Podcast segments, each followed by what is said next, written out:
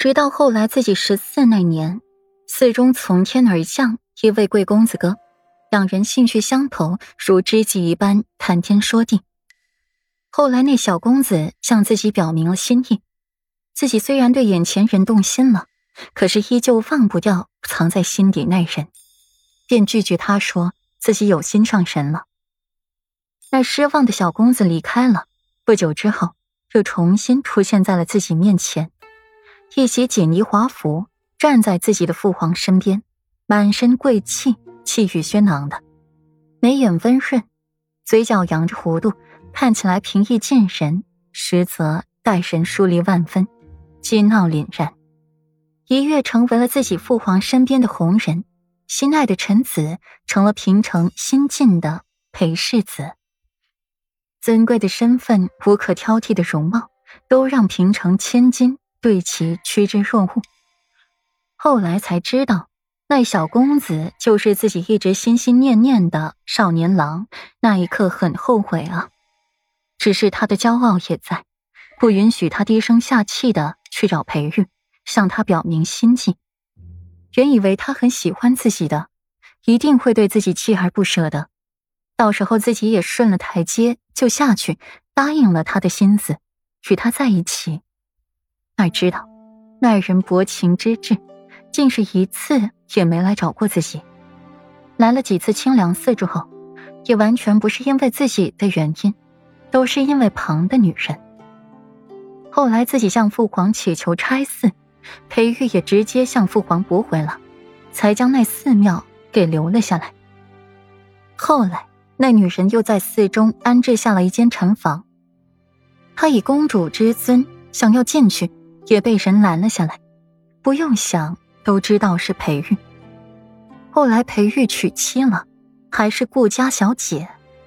那个时候，霍安影才知道，那顾家小姐便是裴玉一早在清凉寺就护着的女人，满心温情都给了旁的女人，那他怎么办呢？就连如今裴玉也还是护着他。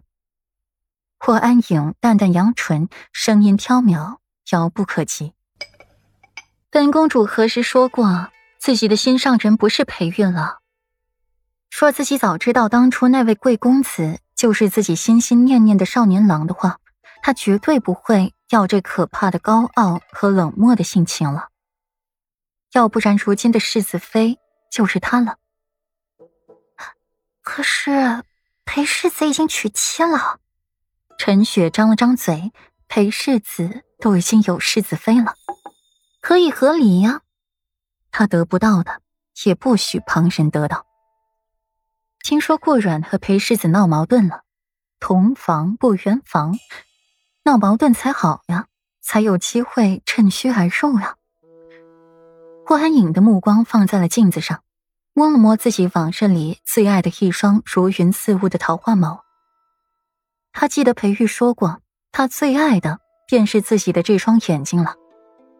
顾阮眸子太过艳丽，不负自己这般清韵雅致。裴玉要的。一直都是温婉如玉、气质如兰的女子，就像江南女子那般柔婉。两弯似蹙非蹙柳烟眉，一双似喜非喜含情目。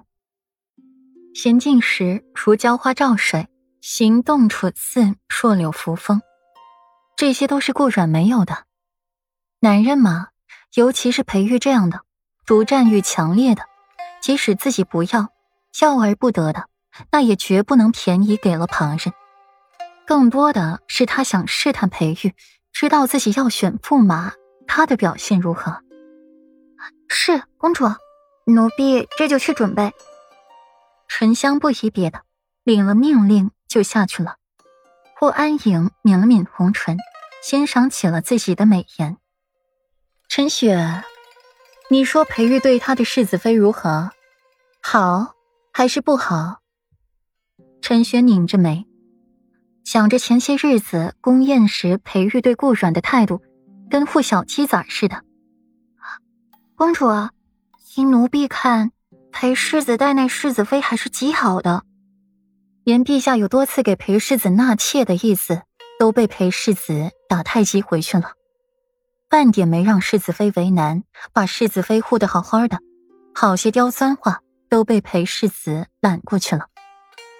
就连世子妃一年多没有喜讯这样的问题，裴世子都归咎于自己了，半点没委屈着世子妃。